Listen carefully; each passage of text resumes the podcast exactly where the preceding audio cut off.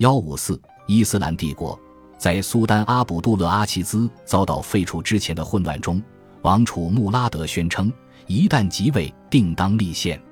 等到穆拉德无法长久在位的情势明朗化，虽然心里不愿，阿卜杜勒哈米德也被迫做出相同承诺。尽管他在继位演说中根本没提立宪之事，新苏丹还是信守承诺，召集会议讨论立宪的种种优点。看起来，奥斯曼青年党追求的理想俨然实现在望。他们的方法或者目标虽不尽相同，但他们的理念都是以伊斯兰为论据，捍卫自由的价值，有别于坦泽马特支持者一味模仿西方。致使奥斯曼的政治文化脱离伊斯兰根源的做法。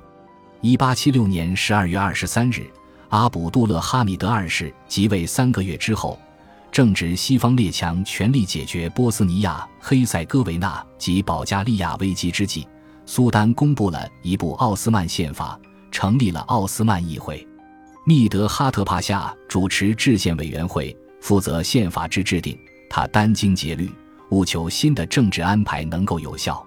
他在宪法公布前四天受命接任大维齐尔，但仅仅六周后，他便被从伊斯坦布尔流放至意大利的布尔迪西。这种被流放海外而非国内偏远地方的事情极为罕见。阿卜杜勒哈米德其实从未信任过密德哈特，这个曾经废除过两任苏丹的人。此外，一八七六年的宪法不同于一八三九年与一八五六年的预兆，未能满足手握帝国命运的列强，而且俄罗斯仍然在动员备战。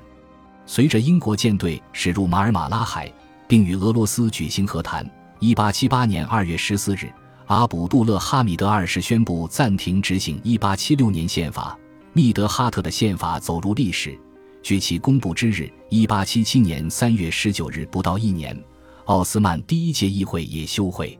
在他看来，一个既未经测试又未被充分理解的政府形式根本不足以拯救帝国于当前的危机。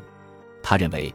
唯有逆转密德哈特帕夏及其党羽所代表的自由及立宪潮流，将坦泽马特改革中下放给政府及官僚的权力收归苏丹，帝国才能获得救赎。阿卜杜勒哈米德的当务之急就是维护奥斯曼仅剩的版图，此后的所有政策无不以此为目标。一八七八年五月，奥斯曼青年党一个成员以一种惊人的方式登上了历史舞台。激进的新闻记者阿里苏阿维策划了一场推动穆拉德五世复辟的阴谋，这是阿卜杜勒哈米德在位期间复辟前任苏丹的第三次尝试，也是最戏剧性的一次。阿卜杜勒哈米德即位时，被驱逐至巴黎的阿里苏阿维返回伊斯坦布尔，出任政府官职，但不久便失宠。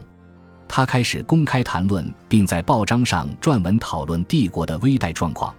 并于1878年5月20日率领约250名暴民冲击彻拉安宫。这些人都是俄土战争中被迫从保加利亚迁移至伊斯坦布尔的不满人士。穆拉德已经获悉这个计划，特意盛装等待他们，但阿里苏阿维及二十三名跟随者为宫中卫士所杀，三十多人受伤，还有许多人被捕。穆拉德先是被移往叶尔德兹宫的一处宫殿，然后又被监禁于费里耶宫，受到严密监视。在随后对这个事件调查的中，涉案的知识分子及政治人物或被判三年劳役，或接受罚款，或入狱，或被流放。对阿卜杜勒哈米德来说，柏林条约根本是针对奥斯曼帝国及伊斯兰教的一项大阴谋。根据条约，帝国丧失了百分之八的领土，大部分是富庶多产之地及百分之二十的人口，大约四百五十万人不再是奥斯曼的臣民，其中多数为基督徒。如此一来，帝国人口中穆斯林所占比例大幅提高，而且一八七七至一八七八年战争后。大量穆斯林难民涌入，这个比例更是有增无减。对许多人来说，无论其为当权者或反对派，情势已经很清楚：维护国家统一的先决条件是有效防止列强及其巴尔干附庸进一步分割国土。同时，随着柏林条约签订后，帝国人口结构的改变，对国家的忠诚也必须有一个新的基础。过去坦泽马特推动者的奥斯曼主义，旨在对抗帝国内部的多元信仰及民族自觉的愿望，但对一个穆斯林占四分之三的国家来说，它显然已经不再适用。近来的情势再次显示，与欧洲的友好关系是多么短暂，特别是与英国的友好关系。奥斯曼在对俄战争中曾经指望他伸出援手，然而希望最终成为泡影。但另一方面，奥斯曼却有信心十足，和他们的前辈一样，阿卜杜勒哈米德及他手下的政客仍然以为自己能与欧洲其他国家的政治家们平起平坐。奥斯曼作为一个国家，他的地位是与列强平等的。君主立宪制的英国与法国的自由民主精神似乎都放任分离主义发展。因此，阿卜杜勒哈米德自视为高高在上的专制君主，如德国或奥地利的皇帝。尽管他瞧不起同样专制的俄罗斯沙皇亚历山大二世。最能说明问题的一点是，苏丹及其朝臣宣称他们的世界是现代的，应当受到现代世界应有的尊重。在公共场合，任何可能被误解为异域或不开化的奥斯曼特质都应当被避免。因为他们会让帝国面临公开的羞辱。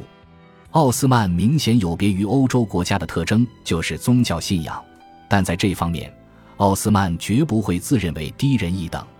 但阿卜杜勒哈米德却对他大部分臣民的伊斯兰信仰进行了一定的歪曲，将其塑造成欧洲正在盛行的种族和语言民族主义的对应物。坦奇马特的一个重点在于让奥斯曼帝国境内各种民族都建立奥斯曼公民的身份认同，但阿卜杜勒哈米德二世认识到，在他登基之前，这种尝试就已经失败了。根据俄罗斯推行的大斯拉夫主义乃至泛希腊主义与大日耳曼主义，阿卜杜勒哈米德支持建立一种新的、更贴合奥斯曼的意识形态原则。他搬出奥斯曼的苏丹及哈里发的潜在概念，并进行重新包装，使他不仅成为所有穆斯林的效忠对象，而且是所有奥斯曼臣民的效忠对象。他不断强调他作为哈里发所拥有的权势，以及伊斯兰教作为帝国忠诚焦点的正当性。其态度之坚定，胜过之前所有的奥斯曼苏丹。诚如1877至1880年间英国大使亨利·雷亚德爵士所言，阿卜杜勒哈米德把哈里发的身份看得比苏丹更高更重。如果却如雷亚德所言，那是因为他已无其他保住帝国的良策。按照传统，苏丹登基时都会强调自己对伊斯兰教的虔诚。此外，从1566年塞利姆二世起。佩剑登基就已经是奥斯曼即位仪式的一部分，选择佩戴什么剑的重要性始终不减。一八零八年，苏丹马哈茂德二世便是佩双剑登基，一把是先知穆罕默德的，另一把则是开国苏丹奥斯曼一世的，以此强调他在王朝及信仰上的权利。他选择被后世称为战士的奥斯曼的剑，而非其他苏丹的。这或许象征着他要恢复帝国武力的雄心，但在1839年，阿卜杜勒哈米德虔诚的父亲阿卜杜勒麦吉德即位时，却仅佩戴哈里发欧迈尔的剑。后者是伊斯兰教第二任哈里发，自称笃信者的首领，意在彰显他作为崛起的穆斯林社群的精神权威的地位。苏丹阿卜杜勒阿齐兹在1861年也选择了这把剑。但阿卜杜勒哈米德却和马哈茂德一样，同时佩戴了奥斯曼之剑与哈里发欧迈尔之剑。阿卜杜勒麦吉德在即位后不久公布的花厅预兆中强调了伊斯兰特质，阿卜杜勒哈米德公布的宪法则提到奥斯曼为至高无上的伊斯兰哈里发国。奥斯曼苏丹使用哈里发的头衔的历史是自塞利姆一世，但其定义不明。且不具有强烈的政治色彩。奥斯曼宣称，他们继承了哈里发的精神领袖地位，统领一切穆斯林。其信心来源有二：其一是1517至1518年塞利姆征服埃及时带回了先知穆罕默德的遗物；其二则是阿巴斯帝国最后一任哈里发授予了他这个头衔。奥斯曼苏丹及哈里发。真主在地上的代表的观念，在艾哈迈德杰夫戴特帕夏的推动下，曾得到传播。他描述苏丹阿卜杜勒阿齐兹佩剑登基仪式时，这样写道：“塞利姆一世征服了埃及，带着阿巴斯的哈里发返回伊斯坦布尔。阿巴斯哈里发为苏丹瑟利姆配上此剑，因此也将伊斯兰教哈里发的头衔传给了奥斯曼皇室。”艾哈迈德杰夫戴特帕夏对这段传说的叙述是中规中矩的。他是苏丹阿卜杜勒哈米德在伊斯兰政治方面的导师，他有关哈里发议题的丰富著作也都反映在苏丹的政策上。自塞利姆征服埃及以来，尤其是在苏莱曼一世及穆罕默德四世在位期间，苏丹作为哈里发应承担的政治法律角色就不时被拿出来做文章。但促使奥斯曼强调身为哈里发的苏丹的宗教权威基于普天下穆斯林的。则是18世纪下半叶，奥地利与俄罗斯对奥斯曼领土的侵略。从克里米亚成为俄罗斯的势力范围起，奥斯曼苏丹及哈里发的意识便开始抬头。1774年的库楚克开纳基条约清清楚楚地写道：“由于苏丹是普天下穆斯林的哈里发，所以他也是鞑靼人的精神领袖。”1783 年，叶卡捷琳娜女皇宣布吞并克里米亚。穆斯林领土丧失的事实令穆斯林震惊不已，这促使奥斯曼坚称苏丹为所有穆斯林的保护者，不论受保护的穆斯林目前的统治者是谁。没多久，这个理念便开始出现于印刷品中。1774年，第一次出现了哈里发头衔已经正式传给塞利姆一世的说法。1787年，这种说法也见于伊格纳修斯·穆拉吉亚道森著名的。奥斯曼帝国总览，他是出生在伊斯坦布尔的亚美尼亚人，曾在瑞典特派公使团中担任议员，后来升任全权大使及使节团团长。